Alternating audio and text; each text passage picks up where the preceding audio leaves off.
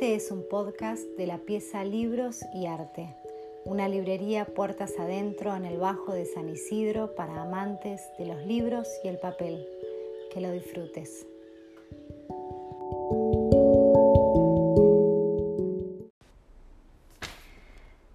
Acaba de entrar Sodio de Jorge Consiglio. Voy a leer sus primeras páginas. La novela está dedicada a Orloff y tiene dos epígrafes. El primero es de Jorge Luis Borges y dice así. La belleza figura en la categoría decimosexta. Es un pez vivíparo, oblongo. El segundo epígrafe es de John Scotty Ferguson, de Vértigo, de Alfred Hitchcock, y dice así.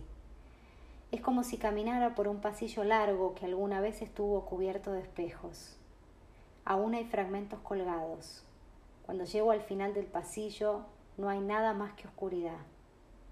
Sé que cuando entre en la oscuridad moriré. Siempre regreso antes de alcanzar el final, salvo una vez.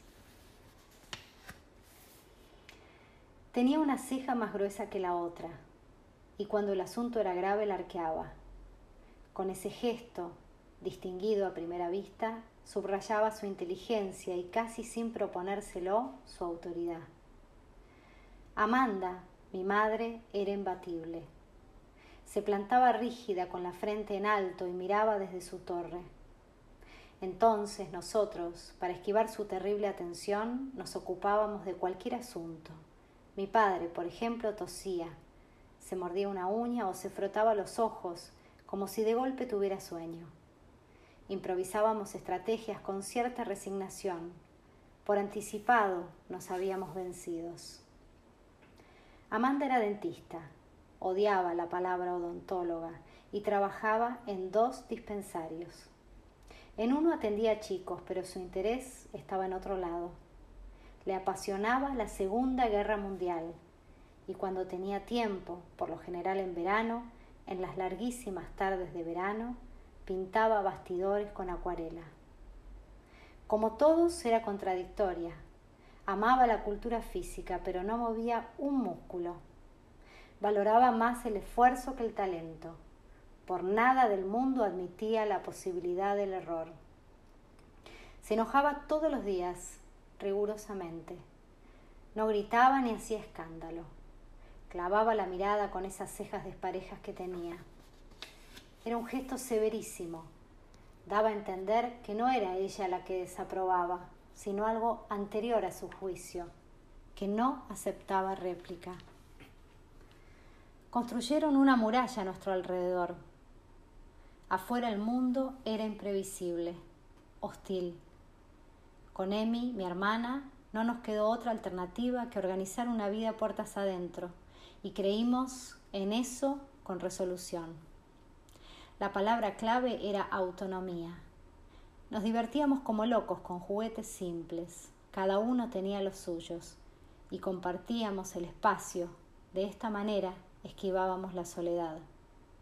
Así, sin proyecto, casi sin darnos cuenta, nos volvimos dueños de casa. Teo nos cuidaba, era angosta de hombros y se reía de todo. La recuerdo feliz, y esa particularidad, su aire despreocupado, también nos formó. Mi hermana y yo somos lo que somos por nuestros padres, pero también por Teo. Preparaba tartas de verdura, zapallo y espinaca. Después nos servía un bol de arroz con leche. Mi hermana lo rechazaba siempre. A mí me daba lo mismo comer una cosa que otra. Teo jamás nos retó. Era la persona más buena que conocí en mi vida. Su actitud clásica, beso en la cabeza. A veces mirábamos televisión con ella, programas infantiles. Teo se reía carcajadas. No le gustaban las bebidas calientes. Las tardes de invierno se paraba frente a la ventana de la cocina, la mirada fija en un punto y soplaba con delicadeza su té digestivo. Un verano yo tendría unos 10 años, mis padres nos anotaron en un club a mi hermana y a mí. Nos resistimos, pero fue en vano. nos dejaban a la mañana y nos pasaban a buscar a la noche. Exhaustos, muertos de hambre. Cambio radical. Ahora el mundo. El intercambio con el mundo. Era clave para nuestro desarrollo físico e intelectual. ¿A quién discutirle? Las palabras de los mayores suelen funcionar como mandatos. Hagan caso, gritaron. Las clases de natación las daba un hombre parecido a un buey. Se llamaba Leonardo del Vecchio, como el millonario italiano. Andaba en una gilera 200 y se ponía cascos con visera y camperas de cuero. Los fines de semana del Vecchio solía irse en moto a la costa con algún amigo. Una vez él y uno de sus acompañantes pararon en Dolores. Comieron asado a la sombra de un sauce. Después metieron la nuca bajo un chorro de agua. Tomaron aire y siguieron camino. En el kilómetro 249 empezó a fallar una de las motos. El desperfecto fue insalvable. Se interrumpió el viaje. Pasaron la noche a campo abierto. El repuesto llegó a las 10 de la mañana del día siguiente. Del Vecchio era meticuloso con sus relatos, y ese exceso, la abundancia de detalles, los hacía inolvidables. Escucharlo era una experiencia única. Lo cotidiano para él era excepcional. En eso radicaba su secreto. Del Vecchio, narigón, patilludo, cara de prócer. San Martín en los billetes de cinco pesos.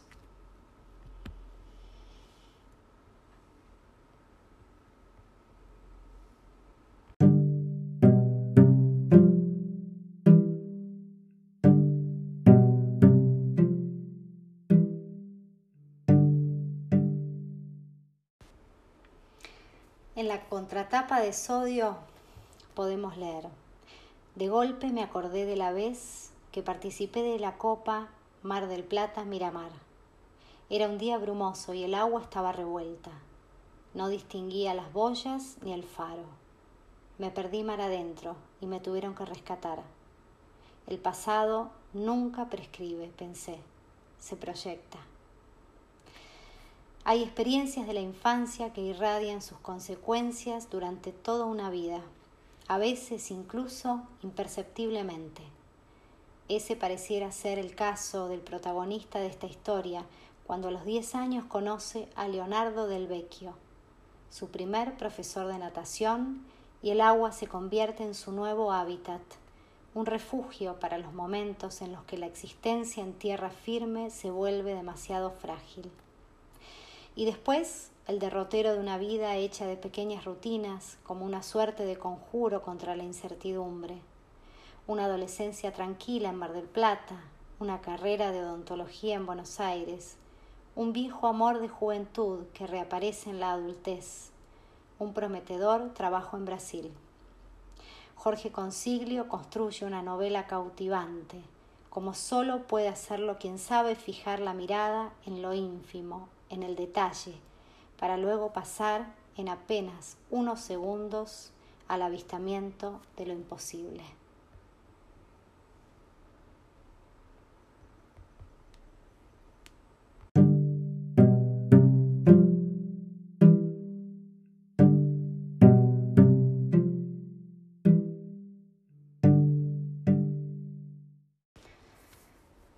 Mi padre hablaba poco. La competencia mueve el mundo, decía. Idea rústica, pero verdadera. La rivalidad y el beneficio como eje del dinamismo. La competencia, la competencia, repetía. Procesé esa idea y ahora la reformulo. Los vínculos humanos son transaccionales, sin excepción. Lo pienso. Soy adulto ¿Tengo alternativa? Varias veces la experiencia con su barbarie me corrigió el punto de vista. Un golpe, un golpecito en la mano como castigo por tocar algo indebido. Así se marca la falta, el lapsus. Olvidé por completo la maquinaria de la infancia. Los años se acomodaron unos sobre otros como la grasa en el abdomen. Dobleces, fuelle Durante la adolescencia el espíritu gregario, no el mío, el de los otros, me mantuvo con vida. Durante años no pasa nada y de golpe, en un mismo día, las cosas se encadenan y todo se viene abajo. Un jueves mi madre llegó distinta del dispensario, con algo en la cara, como un asombro que le agrandaba los ojos. La piel de los párpados, tensa, tensísima, daba la impresión de que en cualquier momento iba a ceder. Entró decidida y se acomodó el pelo con una mano. Después hizo un gesto insólito. Dobló los labios como si la gravedad los venciera. Y esa tontería, esa nada, la convirtió de un momento a otro en una vieja. Como era enormemente perceptiva, descubrió el cambio en el reflejo de nuestros ojos. Estábamos, mi hermana y yo, mi padre siempre ausente. El terror le heló la sangre, pero como no se entregaba fácil, activó enseguida un descomunal sistema. Neutralizó la rigidez y detuvo en segundos el declive. Después endureció la mirada, sacudió la cabeza. Con ella no iban a poder. Una tragedia de las mínimas. Duró lo que un estornudo. Su malestar tenía dos razones. La primera, una discusión con la jefa más odiada. La segunda, haber sido testigo de un accidente. Alguien había caído de un quinto piso. En la cena contó estos hechos, pero en realidad lo que hizo fue enumerar sus actividades del día, puntualmente. Así era ella, mi madre. Mejor ignorar lo que nos afecta, pensar lo indispensable, variar de rumbo. A esto se abocó con cuerpo y alma. Tenía una destreza única. Les cambiaba el sentido a las palabras. Las frases que armaba, como es obvio, tenían otro significado. Y esta noción, este nuevo concepto, era inestable. Su definición variaba con las circunstancias.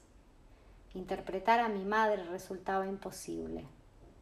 Aquella vez, por ejemplo, nos dijo, sin decirnos que había decidido cambiar de ciudad. ¿Nos mudamos? preguntó de mí convencida de haber entendido mal. Ya mismo, lo antes posible, respondió mi padre. Nos va a venir bien a todos cambiar de aire.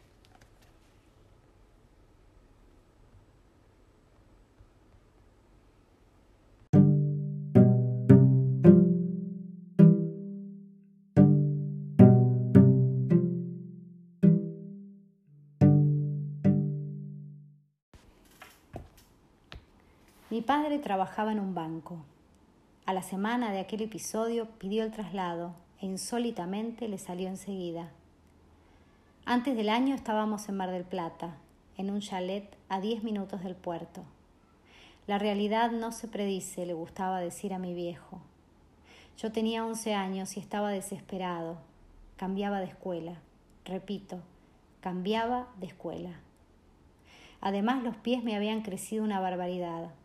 Ahora calzaba cuarenta y tres y mi hermana Emi no hacía más que hablar de las cosas que se perdía de vivir. En la costa mi viejo fue otro. Se dejó una barba que le enmarcaba la boca y le resaltaba los ojos. Era un Conrad de cabotaje. Nos llevaba a la escuela en auto, a primera hora, todas las mañanas. Yo viajaba adelante, mi hermana callada, ausente, en el asiento de atrás. Teníamos una rural Bordeaux con paragolpes de metal. A mi derecha, indefectiblemente, se abría el mar con su inmensidad. Durante aquellos viajes escuchábamos la radio como si fuera un rito. Del parlante salía una mezcla de música, voces y ruido. Siempre pasaban las mismas canciones. Era una de las pocas felicidades del día, el consuelo de la repetición. Con sus compromisos comerciales, las emisoras certificaban nuestra estabilidad emocional. Iba a una escuela que de afuera parecía una fábrica. Miraba a mis compañeros desde una enorme distancia, desde una nube. Yo estaba fijo en el pasado, en un pasado a mi medida, diseñado con todo lo necesario para perdurar. Me entusiasmaba la idea de la reedición de mis mejores momentos. ¿Por qué no podría suceder? Hay un modelo cosmológico. El universo es cíclico. Mi vida no sería una excepción. Pensaba, todo es cuestión de tiempo. Uno se entusiasma con lo que puede. Me decía, hay que estar a la altura de las circunstancias. La cabeza se me iba en todas las clases, en particular en la de matemática y en la de física. Las mañanas corrían lánguidas y yo pensaba en cualquier cosa. Mi rescate era el recuerdo de ese tiempo en el que ahora me enteraba había sido feliz. Teníamos gimnasia los martes a las tres. Íbamos a un club del centro. La escuela terminaba a la una y yo me refugiaba en uno de los bares de la ciudad que se llamaba El Pasillo. Estaba frente al Hotel Provincial. El mozo, un tal Nelson, había sido doce años guardavidas de la, de la perla. Un día se compadeció. Mi cara de desolación habrá sido evidente y me invitó a entrenar. Venite al natatorio, dijo. Usó esa palabra, natatorio. A la semana empecé, lunes, miércoles y viernes, de 16 a 18. Nadaba crawl y espalda. También trabajé la patada de mariposa. De un día para otro me transformé en deportista, que es igual de absurdo que convertirse en astronauta. Lo sentía al caminar, cuando movía los brazos o giraba la cabeza. La pileta me dio más de lo que esperaba. Salía con la sensación de haber visitado el paraíso. El agua era algo difícil de entender. Se presentaba como una irrealidad. Nelson me miraba cuando yo pataleaba. Decía que tener los pies grandes me daba velocidad. Antes de que terminara el año me había anotado en tres torneos. Dos los gané y en el tercero salí segundo. Mi madre en esa época se teñía el pelo de rubio platinado. En las carreras, cuando sacaba la cabeza para tomar aire, distinguía su melena blanca en medio del público. Era un faro, me distraía y orientaba al mismo tiempo.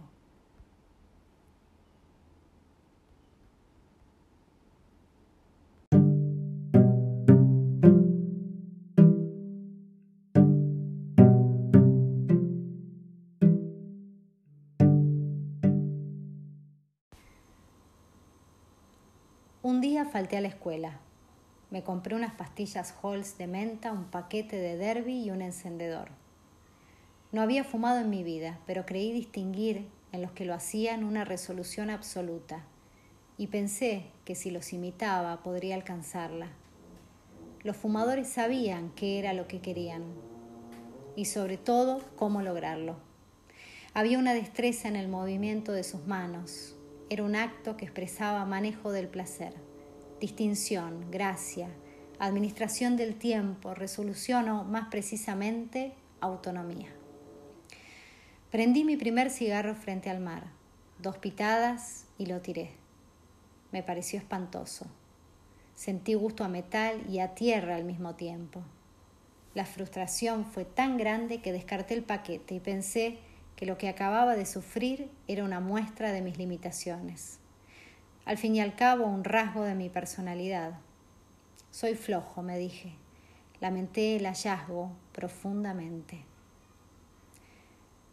Con desesperación volví a nadar. Tuve la certeza de que esa actividad me iba a hacer bien, o mejor dicho, que era la única ocupación que podía ofrecerme algún beneficio. Nelson habló con mis viejos y me anotó en una competencia provincial. Entrené todos los días.